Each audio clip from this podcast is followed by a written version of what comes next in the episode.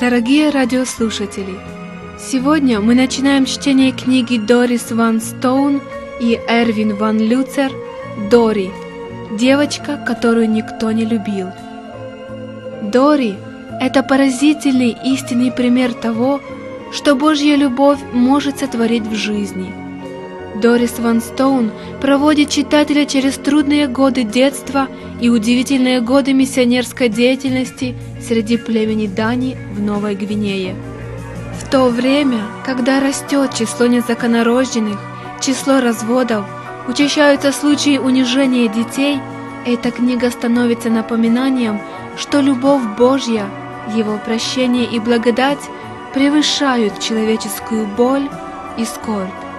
Друзья, пусть эта книга будет для вас благословением.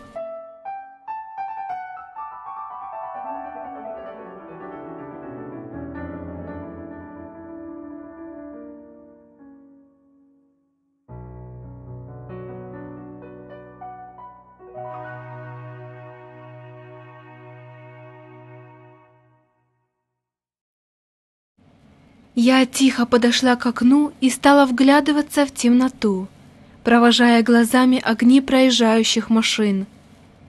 Потом я уселась на коричневый табурет и засунула руки под колени, отчаянно пытаясь согреться. Прошли часы.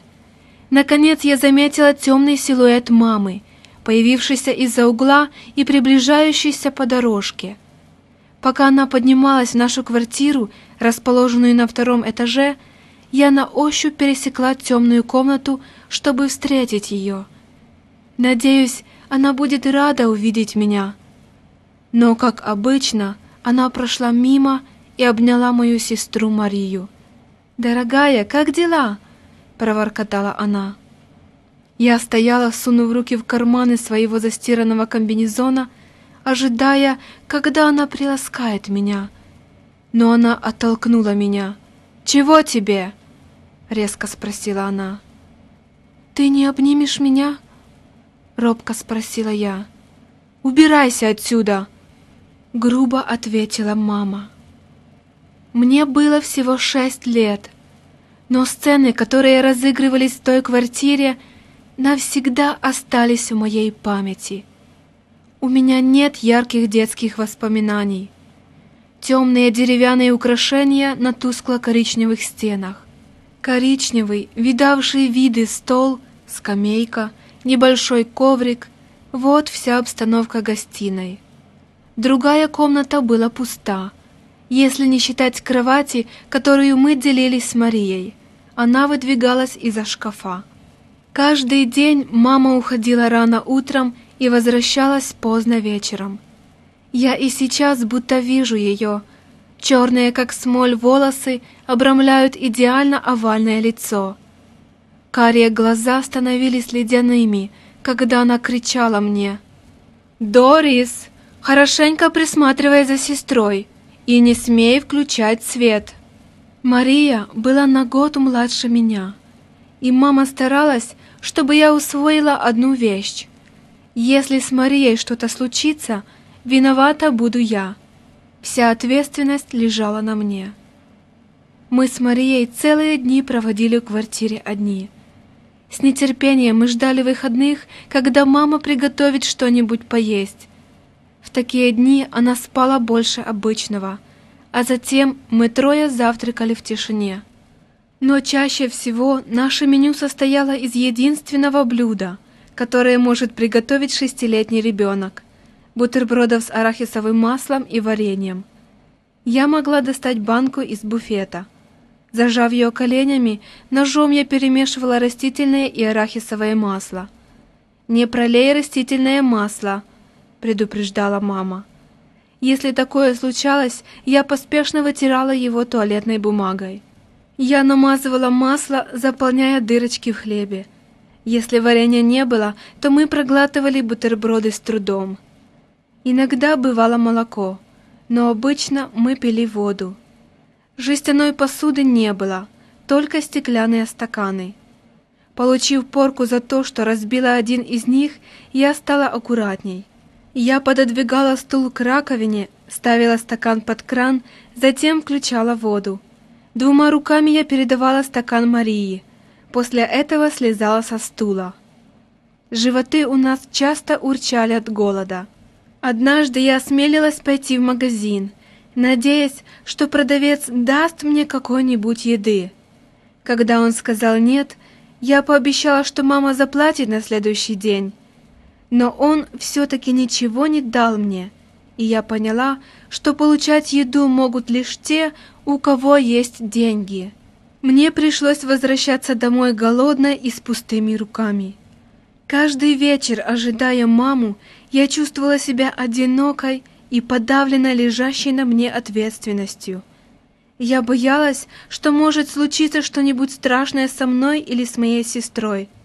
Темнота нашей мрачной квартиры подогревала мое детское воображение. А вдруг мама не придет домой? Однажды вечером мы услышали, как хлопнула дверь на первом этаже нашего многоквартирного дома — я схватила кухонный нож, открыла дверь квартиры и увидела внизу двух пьяных мужчин. Сжав нож так сильно, что косточки пальцев побелели, я закричала «Убирайтесь! У меня нож!» стараясь, чтобы голос звучал грозно. Мария спряталась за моей спиной. Мужчины засмеялись и через несколько минут ушли. Когда я рассказала эту страшную историю маме, она пожала плечами. «Ну и что? Ведь они же не вошли в квартиру». Потом она задала единственный, волновавший ее вопрос. «Свет был включен?» Вот почему я ставила стул к окну. Огни машин, проезжавших по 34-й улице Окленда, штат Калифорния, были более приветливы, чем пугающая темнота холодной квартиры. Я боялась заснуть без мамы. Иногда Мария вскрикивала, напуганная странными звуками. Я тихонько обнимала ее за плечи и старалась успокоить. На самом же деле я сама очень боялась. Вечер за вечером я просиживала в темноте, размышляя, что сделает со мной мама, если Мария заболеет или с ней что-нибудь случится. Когда поздно вечером мама возвращалась домой, она не разговаривала со мной, а шла к Марии, которая обычно засыпала на диване. «Мария — красивая девочка, не то что ты», — часто говорила мама. Она относила Марию в постель и целовала на ночь. Я плелась следом. Не переодеваясь, у меня не было пижамы. Я забиралась под одеяло рядом с сестрой — меня мама никогда не обнимала и не позволяла садиться к себе на колени. Иногда мама приносила подарки для Марии, но никогда для меня. Одежду нам давали друзья, живущие по соседству. Платья всегда были или слишком малы, или велики. Брюки вытерты на коленях, туфли жали. Все более-менее новое доставалось Марии. Когда мама была дома, я скрывала свои страхи. Я забиралась на диван, где могла украдкой поплакать. Иногда, когда у меня болел живот, я, согнувшись, садилась на пол. Если мама находила меня плачущей, то награждала шлепком. Однажды я проснулась поздно вечером и не увидела рядом с собой Марии. Я позвала маму, которая уже вернулась домой но не получила ответа. В ужасе я обыскала всю нашу темную квартиру и, думая, что меня бросили, начала рыдать, забившись в угол. Прошло около часа. Вдруг я услышала шаги на лестнице и увидела в дверях маму, а у нее на руках Марию.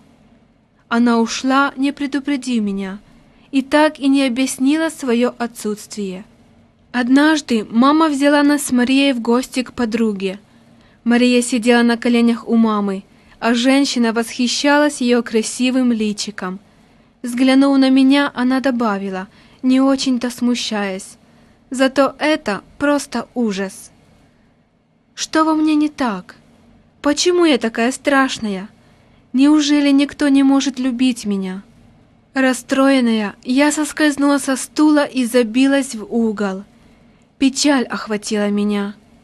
Никто не разговаривал со мной, да и мне не хотелось говорить. Даже эта женщина как будто жалела о том, что я родилась.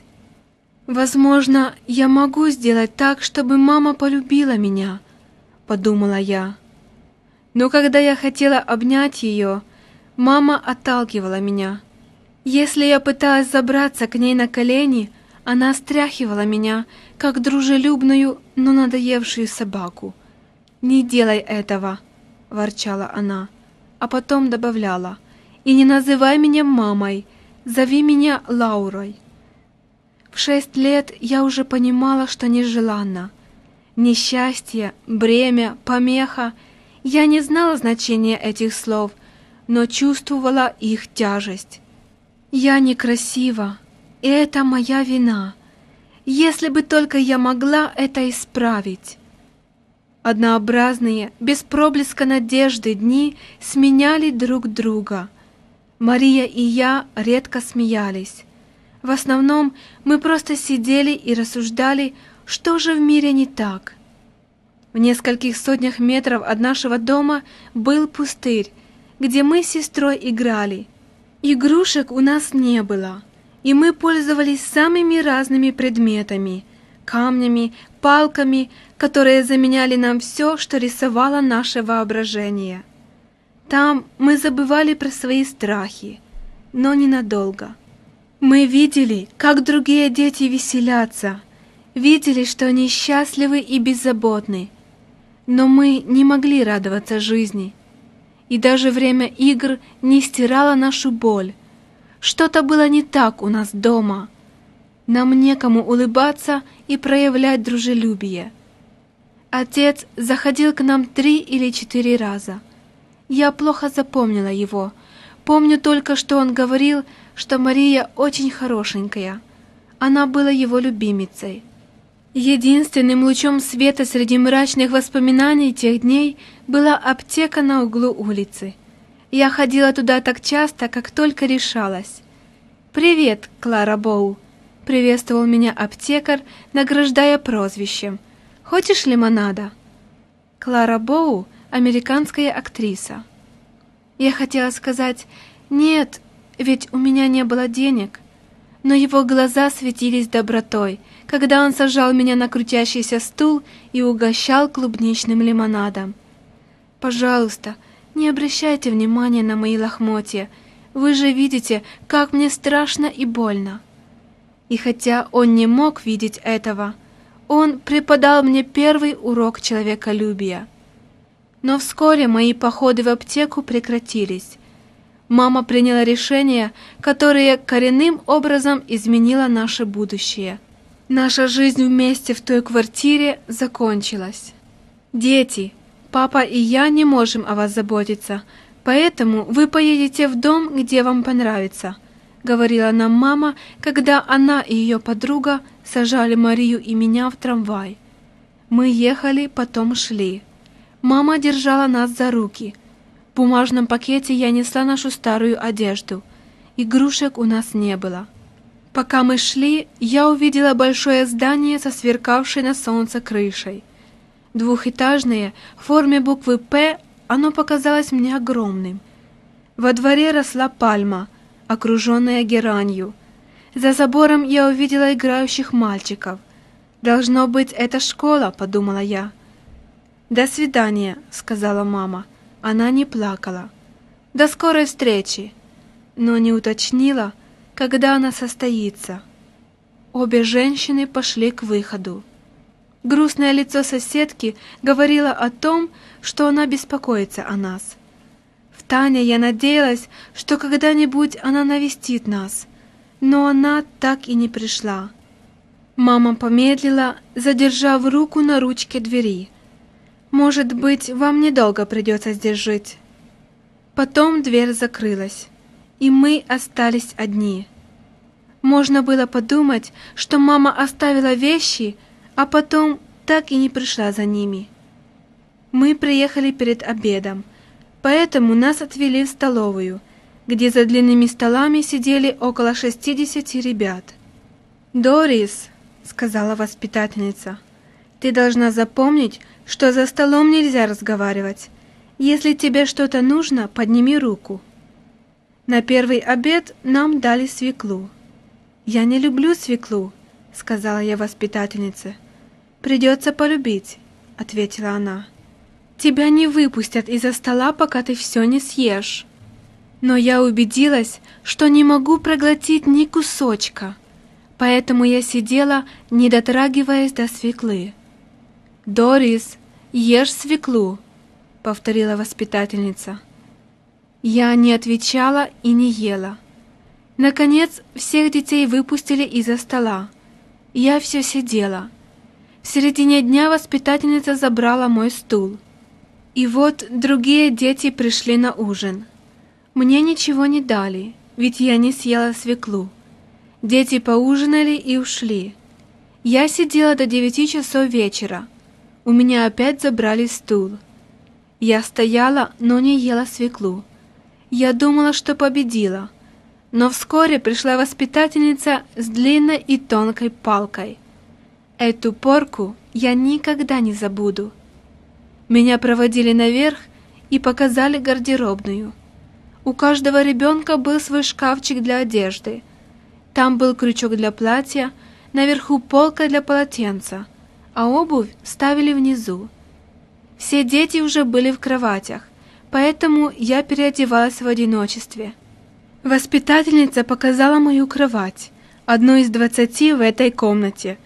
Ковриков у кровати не было, лишь дорожка в проходе. Я начала понимать, что это какая-то странная школа. «А моя мама вернется?» — спросила я. «Она придет навестить тебя», ответила воспитательница, но очень неопределенно. Этой ночью я делала то, что потом повторяла каждую ночь на протяжении семи лет.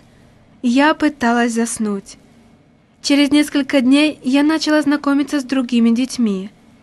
«Как называется это место?» «Это детский дом», — отвечали они. «Детский дом». Большая девочка с темными волосами важно сказала мне, «Это место, куда попадаешь тогда, когда ты никому не нужна». Наша мама не обременяла себя посещениями детского дома. Миссис Уорд, полная женщина с седыми волосами и голубыми глазами, познакомила нас с воспитательницей мисс Габриэль. Мисс Габриэль показала нам комнату для игр – где было много общих для всех игрушек. Вдоль стены в ряд стояли деревянные ящики с крышками, где каждый ребенок мог хранить собственные вещи. Мой был в самом углу, но мне нечего было положить в ящик. Иногда во время игры я просила у кого-нибудь из детей разрешения положить игрушку в свой ящик, но они говорили «нет, это мое». Я стала собирать себе вещи. Если я находила несломанный карандаш, то потихоньку клала его в свой ящик, когда никто этого не видел. Когда я раскрашивала рисунок, то тоже клала в ящик, чтобы никто его не испортил. Я всегда аккуратно складывала свои вещи, чтобы иметь возможность быстро собраться. Мама говорила, что мы, наверное, не будем жить здесь долго – мы можем уехать в любую минуту», — думала я. Вначале я держалась отдельно от остальных. В свободное время я сидела на длинной зеленой скамейке, раскачиваясь взад и вперед и размышляя, как отсюда выбраться. Я не доставала ногами до пола. Я подсовывала руки под колени точно так же, как у окна в нашей квартире. Когда же вернется мама?» Как я хотела вернуться в знакомую квартиру. Дети звали меня играть, но я отказывалась. «Я здесь ненадолго», — уверяла я себя. Когда мы жили еще с мамой, мне подарили красную кофту с коричневой отделкой и деревянными пуговицами. Теперь я носила ее каждый день, застегнув на все пуговицы. Мисс Габриэль с трудом удавалось снять ее с меня в банный день. Это была единственная связь с тем, что я считала домом.